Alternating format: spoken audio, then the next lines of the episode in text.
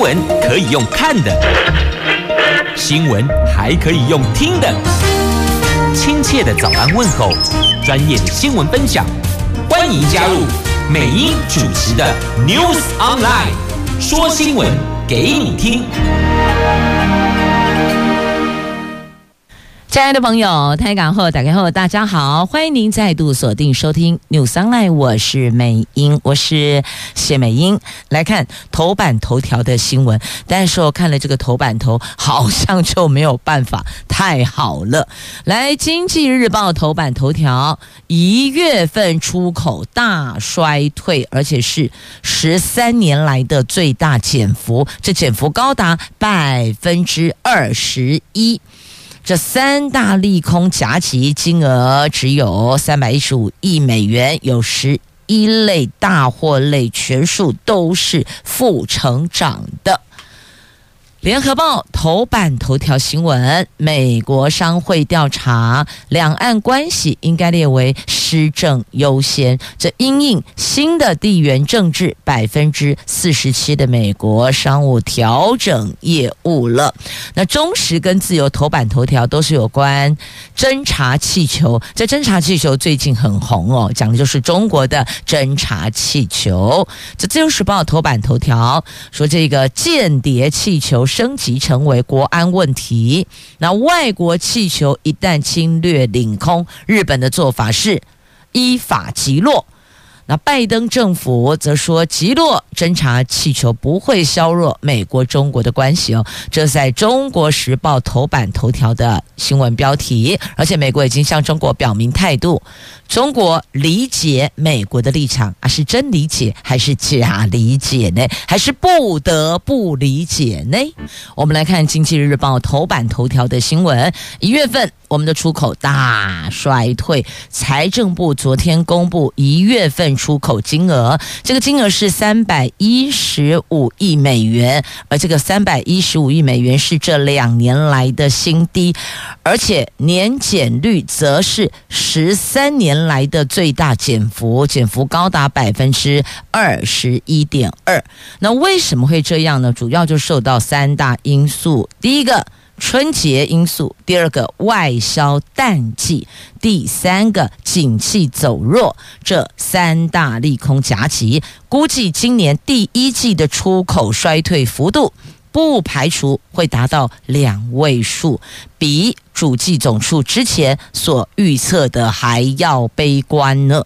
那至于二月份出口受到工作天数增加影响，财政部预期年减幅度。应该是会缩小的，估计出口规模会在三百三十三亿到三百四十八亿美元之间，那年减百分之七到百分之十一，这将会是连六黑。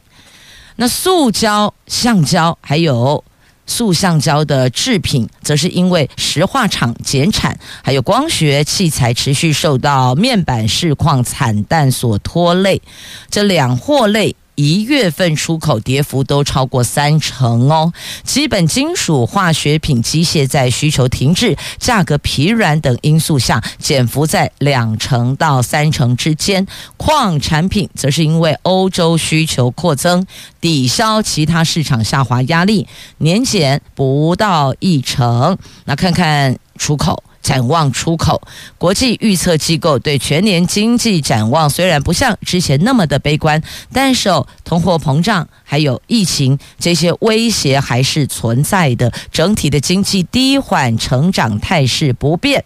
今年第一季应该是延续去年第四季出口收缩趋势，衰退可能会扩大。不排除可能达到两位数，估计第一季的出口年减大概在一成左右。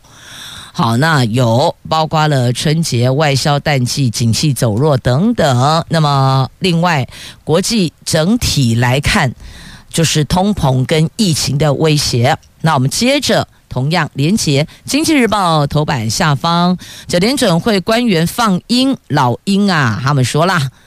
利率利息到底怎么回事了呢？升还是不变还是降？告诉你，升，继续升息。联准会主席鲍尔发表最新谈话的前夕，联准会官员继续放鹰，认为这一波利率顶点可能会高于去年底的预测。那明尼亚波利斯联邦准备银行的总裁卡斯哈里说，美国一月份强劲的就业报告强化联准会继续升息的必要性。那亚特兰大联邦准备银行的总裁博斯迪克也传达出类似的讯息。所以你看呢，这不管哪个管道来的，都告诉你会继续升息，而且是在鲍尔发表谈话的前夕，这两大联邦准备银行的总裁都放话。利率顶点可能会高于去年底所预测的哦，所以会比去年底所预测的还要高啊！好，所以这个存款户跟贷款户的心情就两样情啦。接着我们来看中时自由头版头条的新闻，那么还有联合在头版下方拢是这条啦。中国的侦察气球，自由则称这个叫做间谍气球，忠实联合则说这是侦察气球。好，到底怎么回事呢？就是哦，中国的侦察气球风波。导致了美国国务卿布林肯本来要造访中国，因此延后形成了。外界就关心这个事情如何影响这两国的关系呢？美国总统拜登说，美国早就已经向中国方面表明态度，而且中国理解美国的立场，因此两国关系不会因此削弱。那白宫发言人说，在击落中国侦察气球之后，美国将继续的保持跟中国的沟通管道。北京想要什么样的？美国中国关系取决于中国。那拜登在白宫对记者说，他一直认为需要在适当时候尽快击落气球。那被问到是不是会影响、会削弱两国关系，拜登说不会啦。我们都已经向中国明确表明我们要做什么，他们理解我们的立场，我们不会退让的。是啊，他们不会削弱两国关系，因为两国关系好像也没有好到哪里去，不是吗？再弱也就这样啦。那拜登又说做了正确的事情，这不是削弱或是加强的问题，这是现实。的确，如果今天换成是你，你想想看嘛，如果换成拎刀为屋顶，你们家的屋顶正上方有别人放了一个，好吧，类似这种可以征收情资的这个气球在你家上方，你的感受是如何？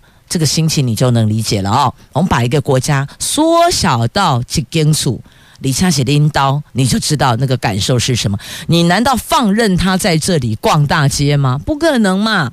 所以一定是把他给拿下来。那美国击落侦察气球，这刚好而已，不是吗？你看日本直接说喽。哦，这个是国安问题。既然升级成为国安问题，那么毋庸置疑，把它打下来，这是唯一选项啊！这日本防卫大臣滨田敬一，他在媒体记者会上表态：外国气球一旦侵入日本的领空，自卫队就可以依法予以击落，这是他们的规定。就是自卫队直接可以处理掉了啊，不用再等待什么送签呈请示是否合可，man 他们直接就可以这么做了哦。在二零二零年的六月中，仙台市和福岛县上空出现了一颗像谜团一样的白色气球，气球下方搭载疑似太阳能板的十字状物品，还有螺旋桨推进器，哎。那隔年的九月，二零二一年九月，类似的白色气球又在青森县八户市上空出现。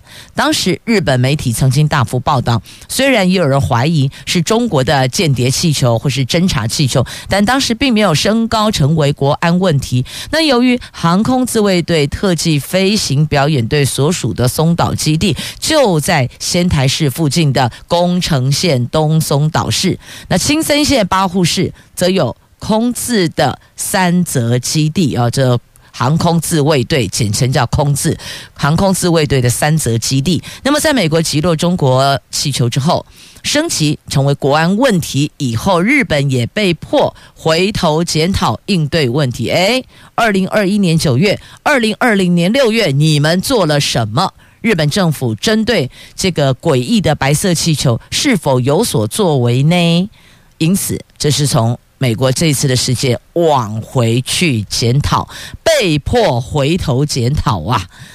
那宫城县出身的参议员在国会质询说，政府应该查明两年多前的白色气球到底是虾米米呀，不能够放任这种气球搜集自卫队跟美军基地的情报，气球甚至可能装载生化武器哦，把生化武器的帽子放上去，嘿，代际就非常严重喽，国安问题。已经把规格拉高了，再升级成为可能搭载生化武器的攻击气球，那个就太可怕。那个已经不是什么空飘气球，那空飘气球呃，侦察气球比空飘气球严重，间谍气球更严重，搭载生化武器的更更严重啊！所以。中国这个白色气球还可以在全球各地飞来飞去、飘来飘去、跑来跑去、逛大街吗？恐怕不行啦！这国与国之间的利益不会让步，这攸关国家安全更不会让步啊！这所以美国说了，这件事情上面绝对不会退让的。那么时机允许的话呢，美国国务卿布林肯会恢复。造访中国的计划，但是显然现在还不到那一个时机点呢。那至于被击落的气球的残骸，哎，坑得都为的。中国说，哎，还回来。美国说，拍谁？好。在美国已经从海面上回收第一批的气球残骸了，将交由情报专家进行进一步的分析。目前并没有计划要把气球残骸归还给中国。那中国则说，这个气球是民用无人飞艇。在昨天，中国外交部发言人说，针对美国无意归还气球碎片跟设备，他们强硬。回答：这个飞艇不是美国的，是中国的。中国政府将继续坚决维护自身的正当合法权益。我觉得这句话超好笑的。你的东西跑到人家家屋顶，然后被击落下来，你还说要还给我？那要不要顺便帮你把它包装成精美的礼盒，在双手奉上还给你呢？我真的搞不懂什么叫做正当合法权益。阿伯，我可以领导我马正当合法权益哦。所以啊，有时候真的听不懂，看不懂。他哪来的自信可以说这些话呢？进入头版头条新闻之前，再来看一则这个新闻，刚刚要笑翻我了。老虎，老虎，本来是惊吓，然后变成笑翻。这跟老虎有关，怎么回事？有人竟然公然在大街遛老虎，牵着老虎逛大街，不吓坏路人了？的确，吓死了，大家都不敢靠近。结果呢，就勇猛无比的狗狗对着这只老虎狂吠呢，叫的好大声哦。然后这老虎一转头，后面所有人都笑翻了。原来它是一只被 彩绘的。狗狗大狗，它把它全身这主人啊，把它全身画上那个虎的那个纹路哦，所以就虎应该叫虎斑是不是哦？虎斑的那个纹路，从后面看真的以为是一只大老虎，大家都好怕好害怕，就一转头来，你知道那个从 惊吓到惊笑，吓吓哦，就惊啊惊吓到惊笑，就是这样子，原来是。饲主把狗狗漆成老虎毛色，所以想问哦，这算不算是私自改装嘞？有没有算是虐待动物呢？啊，如果把它牵去动物园，不知道会怎么样哦。好，老虎，老虎，这个极爆笑的事件发生在中国，哎，在中国。就是有人可以这样牵着老虎逛大街，但不是真的老虎。仔细一看，你会笑翻，那个模样啊！你每每不同品种的狗狗哦，那个有的长相哦，就是很喜气，然后有的长相很颓废，有的长相很凶猛，对吧？好，这个就是看起来会让你反差很大的那一种。好，接着我们来看《联合报》头版头条在《经济日报》跟《中国时报》头版下方都有报道哦，这是两岸关系。美国商会调查两岸关系应该列为施政优先，这是昨天所公布的美国商会的最新调查。有过半的会员认为，台湾政府未来三年的施政优先重点是两岸关系。那国家安全今年也取代疫情控管，成为了。美国商会最关切的另一个施政的重点。此外，有百分之四十七的美国商会已经或是计划要调整业务，应对新地缘政治的持续营运计划。所以呢，这些在台湾的美国商人，他们有做一些调整，把业务进行调整，原因就是新的。地缘政治来了。那针对中国大陆气球闯入美国领空，导致两国关系有些紧张了。台湾美国商会的会长施立成说：“针对个别的政治性议题，他们没有评论，但所有会员都希望继续维持稳定和平的经贸环境，创造更好的经济环境啊。”好，那这一次所发布的最新的一个商业景气调查报告。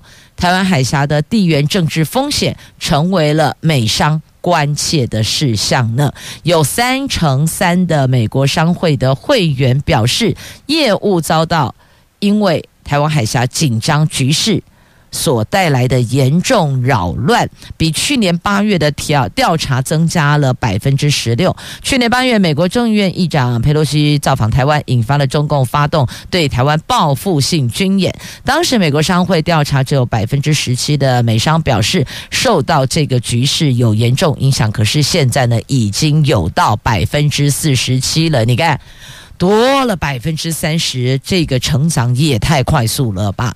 所以呢，他们希望台湾加快改革，扩大国际参与呀。那他们最在意的施政重点就是两岸关系。有百分之六十六的美国商会的会员说，政治不稳定会让投资却步。的确，如果政治因素。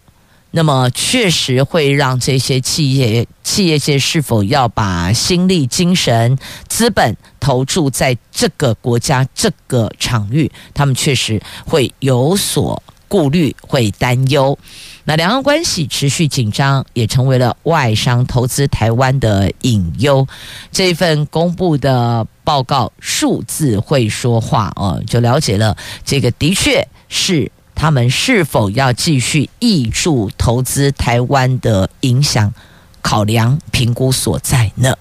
接着我们来看《中国时报》头版下方的新闻：土耳其叙利亚边境的地震，在二月六号接连发生两起瑞士规模达到七点五以上的强震，两国死亡人数从二月七号统计已经有。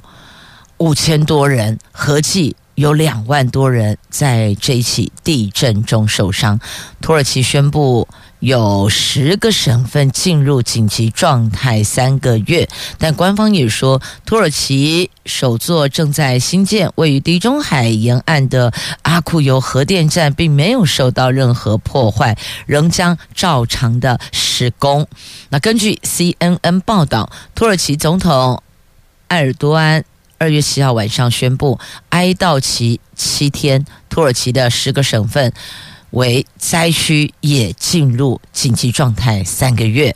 避免强震卷土重来，而且确保搜寻和救援都能够顺利的进行，也表示了土耳其死亡人数上升到至少三千五百四十九人，也至少有两万两千多人通报受伤，也从废墟里救出了大概八千人，有五万多名紧急救援人员正在賑灾现场作业。叙利亚官员则说，政府控制区还有反对。对派控制区的死亡人数已经上升到至少一千七百多人，全境至少三千多人已经通报受伤，所以看来土耳其的伤亡是相当严重的，而各国也都纷纷的伸出援手，我们也伸出援手前往协助。回想当年，我们这里九二一大地震的时候，人家也是过来救助，所以这时候是我们该伸出援手的时候了。台湾国际搜救队前天晚上就已经有四十名的先遣队员出发前往灾区协助救灾。我国救灾行动目前没有听闻受到阻挠。那消防署说。第二梯次救援队九十人，包含三名医师、三名护理师、一名兽医师、两只搜救犬，装备大概有六千多公斤。昨天晚上九点，由行政院长陈建仁授旗，搭乘长荣包机前往土耳其参与救援。外交部宣布对土耳其援助增加到两百万美金。那此外，大陆第一时间启动紧急人道援助机制，提供土耳其四千万人民币的紧急援助，而且派遣重型城市救援队、兽疗队、兽医哦，兽医就是这个医疗队哦。医疗队还有兽医，还有搜救犬，还有护理师等等，还送出了急需救援的物资。大陆应急管理部也派出了救援队八十二名队员，昨天下午四点，携带装备物资，以国航包机从北京首都机场出发前往土耳其。所以，救灾救助援助当前，把所有的政治纷扰放到两旁去。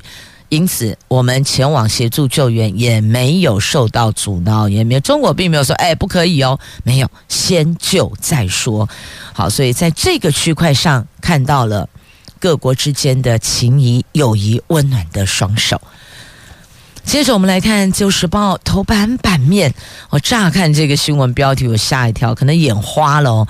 我把这个林志展看成了林志玲，那五扣零嘞，这是。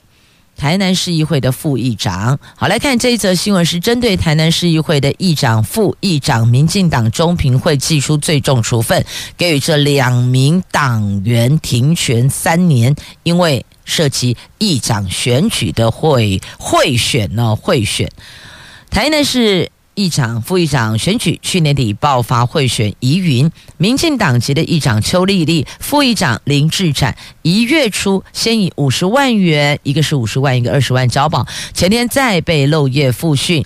那邱丽丽一百五十万，林志展一百二十万交保。民进党中评会昨天决议，对两个人处以最重的停权三年处分。未来如果被起诉，将另行处分。有贿选除名。是绝对的。那邱丽丽与林志展昨天出面回应，尊重中评会的决定，但也强调，如果司法未来证明两个人清白，请中评会当即撤销停权处分呐。那民进党主席赖清德上任之后的第一场的中执会，上个礼拜无异议通过，把这个案子移送给中评会调查，而且建请停权，这个被视为党内改革的第一枪。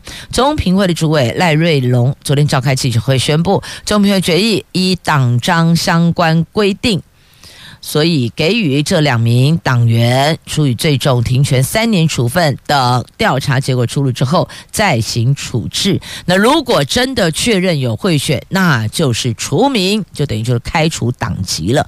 现在因为还在调查当中当中，所以呢给予停权三年。那但三年三年够调查了吧？哎，很难讲哎，有的查很多年，有的很快就结案，所以也不知道。因此，他们先祭出最重的处分，就是停权三年。好，那么接着再来看《旧时报》头版下方的新闻：因为感情而纵火烧屋，结果烧死了三岁的小孩。你不觉得这真的是很离谱吗？我真的不知道大人的情商在哪里耶！大浪大浪大进啊，够安内部。结果呢，是小孩受害呀！这发生在桃园大溪一处三代同住的套厅厝。昨天经传，三十岁的游姓男子跟二十六岁的邓姓女子因为感情纠纷而闹分手。那一方不愿意搬走，愤而泼洒汽油纵火烧房子，就造成了屋内的其他同住的。这个亲友因此受伤，甚至还有一名三岁的幼女因此枉死的悲剧。最后，检警以公共危险杀人罪方向侦办，因为这两个人自己在屋内的相关人等也有烧伤，有烧烫伤，所以等后续再厘清。但必须要说的哦，这大人的情商怎么会是这个样子处理事情呢？屋子里有老的，有小的，感情不睦，那是你们当事人的事啊。干亲底事，关其他人什么事情呢？怎么会殃及无辜呢？真的不知道脑袋结构是什么。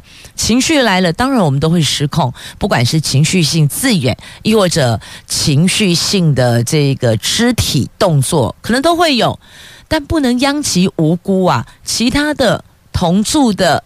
长辈跟小孩与这件事情都没有关系，不应该是这样去发泄自己的情绪，这个是超级不成熟，而且我可以讲弱智吗？超级弱智的行为。所以这个新闻这起事件，务必给所有的朋友们一个警惕：情绪来了，离开当下那个场域。第二个。如果在这个空间里边还有其他的无辜在场者，你就自己要离开了。再不济就是把他们都给请走。你不能够殃及无辜啊！真的是很不成熟、很不理智、很糟糕。接着我们来看这个浦发六千。立法院新会期展开了，由席坤院长在十号将召集超越党团协商开议日期。那国民党、民进党这两党都主张二月十七号开议，优先处理有关全民。普发六千元的疫后强化经济与社会韧性及全民共享经济成果特别条例草案，民众党时代力量则希望提前到二月十四号。国民党更喊出从特别预算拿出三十亿作为免征中小企业去年度营业税的资金。则依照立法院议事规则议程。排法是五二一次会，每周会议以周五立法院会为第一天，第二次院会将落在隔周的星期二。用这个推估，最快开议的时程是下个星期五，也就是十七号，但实际日期仍有待党团协商确定。由于这两大党主张十七号开议，即便第三势力期盼能够提前，但现在看来，十七号开议几乎可以说是成定局了。那就是先来讨论普发六千的草案。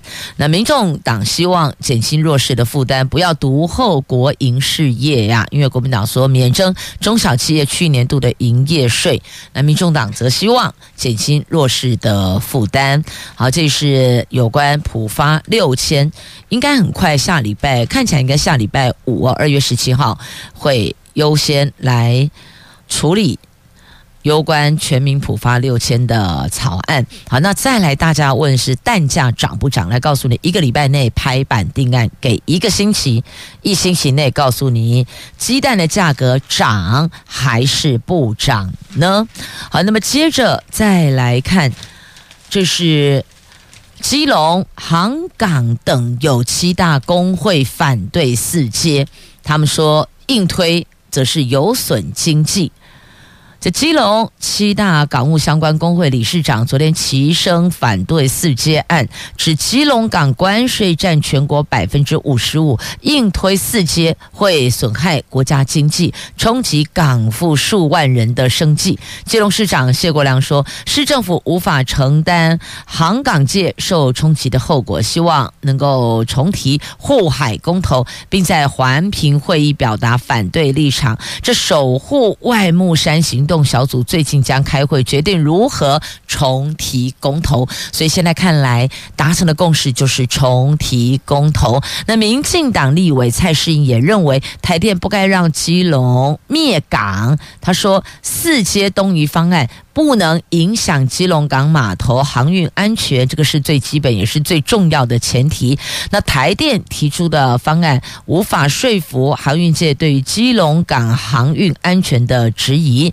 台电应该努力沟通，而且重新检讨安全性。如果四接东移的填海造陆案让基隆港有灭港的可能，那台积。的台电就应该要提出其他的替代方案了，不能够放任灭港的航运危险发生啊！所以台电要正正面对待这个问题。显然地方反弹声浪是非常非常非常的大的。如果硬推，那是不是在过程当中会有一些这个合法的抗议的这个行动呢？这也是必须要列入考量的。唯有。沟通良善，才能够尽速加快工程建置，不是吗？那台电有提三个方法，是港站并存共好。台电说，港府安全是首要考量，所以在。港型配置上将从目前的基隆港外增加三道防波堤。那水工模拟结果显示，比起现在的基隆港，大部分的地方静稳度都会比现在还要更好，符合现在所有船只停靠的标准。那其中还增加了一道四百公尺长的东防波堤，形同让基隆港航道增长四百公尺，航道变长，操作会更有余裕，反。而会更加安全，所以他们有提了三大方法哦。透过这个呃，采取增加提防，有助提高港内水面静稳。第二个，错开商港进场呃商船进港时间，而且礼让游轮进港，然后再来会同港务公司拟定 LNG 船进出港与。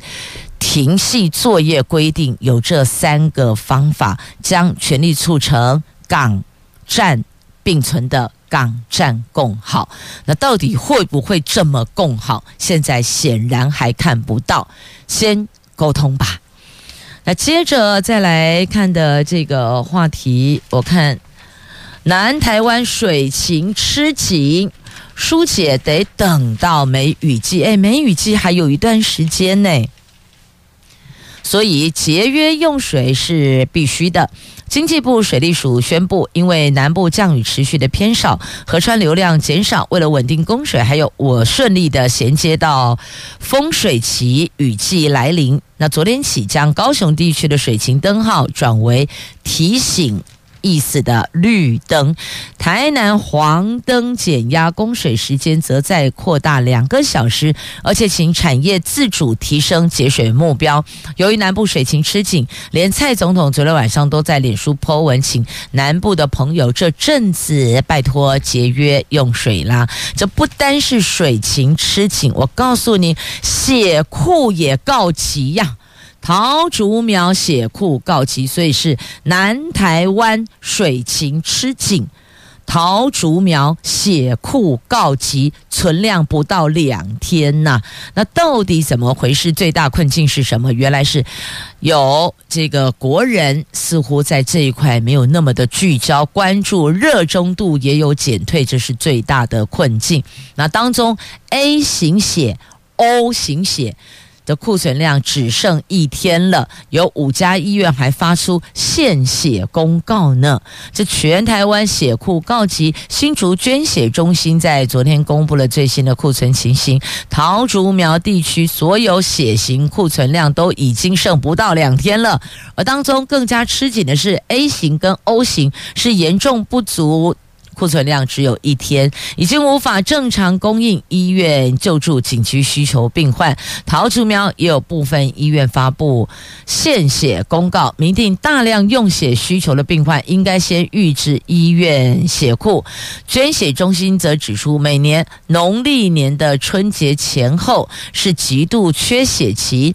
除了天气很冷这个因素之外，还有校园以及部队放假了。另外，年轻族群对捐血不热衷，也是目前最大的困境呢。好，所以有水情吃紧，有血气血库告急呀，要请大家多多给予协助了。接着我们来看啊，这教育的话题哦，这大学系所不赚钱被停招，外界说哎要检讨呢。那教育团体批有些私立大学赚赔逻辑办学，人文科系也挺危险的，是不是应该想方设法留住呢？北台湾第一所性别研究所世新大学性别所日前遭到学校以不赚钱为由，可能要停招了。后来由教育部介入协调，允诺给予国内三性别所奖补助，外加名额奖励而继续留存。那性别所学生昨天跟这个民意代表还有高教工会开记者会，要求。教育部应该要通盘检讨长期被社会忽视，恐怕赚赔逻辑下牺牲掉的科系，而且依法持续的给予补助。你看，用赚赔逻辑决定这个系所办不办，要不要停？这学校也说了，我也闷呐啊，不赚钱一直赔钱。我该如何呢？我是私立大学，我不是国立大学。国立大大学，反正所有的这个开销支出成本，我们就是依法申报，政府就会整个处理掉。但私立大学得得自给自足啊，所以也知道该留，但是学生数不足，生源不足，我该怎么留下去呢？这国内大专院校只有世新。高医大、高师大设有性别所，世新性别所传出将停招，但校方已经和教育部性别所达成共识，由教育部补助经费外加名额奖励国内性别所研究，校方同意保留啊。那必须要说，世新性别所这个案子只是高教崩坏的冰山一角，少子化下学校以市场取向经营。独立所传达的知识和价值，恐怕沦为牺牲品了。所以，本来要教学、要传递知识、要这个传道授业解惑的博阿啦，全部市场取向，就很像现在市场上的产品，哪些产品卖相好，消费者青睐，就会大批生产。如果在市场上的销售状况并不好，可能很快就会面临他先减产，然后接着停产，对吧？是一样的道理哦。但教育就是不同于商品啊，因此，譬如像可能现在已经看得到要拉警报的人文科系，也是挺危险的。那这一块是不是应该现在就超前部署，给予有立法法源支持的补助呢？学者说，教育部补助续命性别所模式很难复制，所以请问，这到底该怎么办嘞？不止独立所生存困难，人人文社会学院科系近年来招生也都减少，像世新的社发所。这学年也停招了，因此研究对市场应用薪资提升有限，语言文学艺术相关科系近年都面临相同的困境。核心虽然不是提升企业生产力，仍然是支撑社会重要的角色。政府这个时间点应该就要进场支持了。的确，或许有些人觉得说这个语文啊、语言啊、文学啊、艺术啊。可能在未来就业市场上会比较狭隘，其实错了耶。像那天我碰到一个呃，这个外文系的学生，我就跟他比赞，我说我给你按个赞，你好棒，你选外文，因为语言能沟通，其实你还有很多的工作是可以去做的，不是只有什么英教学啦哦，或是口译呀、翻译呀。我说你包括到观光旅游也需要语言的沟通，不是吗？国际贸易也是需要语言，不是吗？所以哦，其实该思考，就是说，我们从除了本系所之外，要再辅修什么？辅修哪些科目、课业可以协助学生未来在职场上就业？你更能够强大量能。你有了这外文系的学生，你可能呃未来可能想这个呃从商经商好了。我举举例啊，譬如说你是可能想到一些贸易公司去，那你是不是再去辅修国贸啊，或是其他的这个专业科目等等？亦或者也协助。辅导学生考取相关的证照等等哦。所以不是说你到这个系所啊，这个系所开的这一些呃课程，你学完了，学分拿到了，好了，毕业证书给你结束，我们就什么一拍两瞪眼的，是不是？不是啊，不是这样子的哦。所以内部检讨如何让学生们在选择系所的时候也愿意进来就读，你要让学生看到未来的愿景吗？我看得到未来，我看得到希望。那么我本身又有兴趣，哇，那进来学习那真是超好的，能够结合兴趣进入的职场，那是人生胜利组之一呀。好，这是从世新的性别所的风波来看这个问题，所以这不是只有一个学校的问题，这是所有高教的问题，赚赔逻辑以市场导向，所以这个区块教育部，教育部。看到了吧，听到了吧。好，接着再来看，我看一下这个话题。OK，可以，好，继续前进下一个话题。来看，在今天《自由时报》头版版面还有这几则新闻。来看这个电纺纱人工角膜，哈佛抢着要合作。这是台大医院与台湾大学团队经历七年时间研发的电访杀人工角膜，经过动物实验证实容易移植，而且没有发炎排斥的副作用，还能够促进角膜神经再生，吸引了美国哈佛大学团队抢着 要跟我们合作。台大团队预估一两年内就能进入临床试验，未来渴望延伸用于全身各个系统神经修复，可以造福更多的病友啊！这个要掌声鼓励鼓励。好，接着再来掌声鼓励鼓励的是台湾送暖到乌克兰，我们的强力发电机抵达了乌克兰首都基辅。乌克兰跟俄罗斯战事持续，我国捐赠乌克兰首都基辅跟前线城市共三百万美元，协助采购发电机以及供暖设备。乌克兰民意代表分享。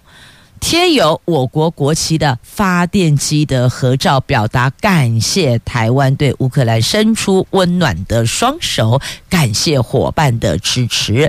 好，这个 Google 关键字就看得到。或是自由时报头版版面图文也有报道。好，那么接着再来看呢，屏东九鹏基地飞弹震撼试射，则因为中国军事威胁，我们也加速各式飞弹测试还有产制。中科院九鹏基地昨天上午就进行飞弹试射，画面震撼，研判可能是增程型的雄二一。地对地的巡弋飞弹，或是云峰飞弹，所以到底是什么弹不知道。告诉你，我们也有飞弹，你别来捣蛋。好，接着再来看高雄港旅运中心，三月六号启用，它的设计是走超未来流线型设计。好，不管什么样的设计，我们需要的是哦，符合需求的内部的。设备耗资四十五亿，花了十年才完工的高雄港旅运中心，三月六号启用。而且开放三楼户外海岸平台给民众及游轮乘客欣赏夕阳海景。高雄港旅运中心号称三 D 曲面量全国最大，以地上十五层的塔楼为主题，搭配四座巢状体流线型设计，凸显海洋流动的意象。这座流线型建筑成为了议论焦点，有人形容像是超未来的武器系统。塔楼是握把及开关，槽状体则是炮弹发射口。好，你们看看像不像嘞？好，接着再来国际咖啡杯创作，我们获奖陶艺齐聚陶博馆。新北市的莺歌陶博馆现在起展出十七个国家有四十九件的陶艺咖啡杯作品，参观者宛如沉浸在咖啡香的视觉饗宴当中呢。那这是获奖的作品，齐聚在这里哦。喜欢的朋友们可以到现场看一看哦，感受一下。那想往户外的朋友们可以来苗栗狮潭乡。这里有云海半山樱，超美的哦。石潭乡的斜云宫，今年樱花季依旧美丽盛开。清晨是赏花超美，盛开的樱花跟前方山凹处的云海同框，梦幻美景，让您叹为观止呢。好，这是节目最后分享的室内的展览活动，户外的赏景活动。希望您听了这些活动。自己心情先美丽起来。虽然今天才礼拜三，再两天六日到来，可以去赏景喽。有没有新花开呢？感谢收听，明天见。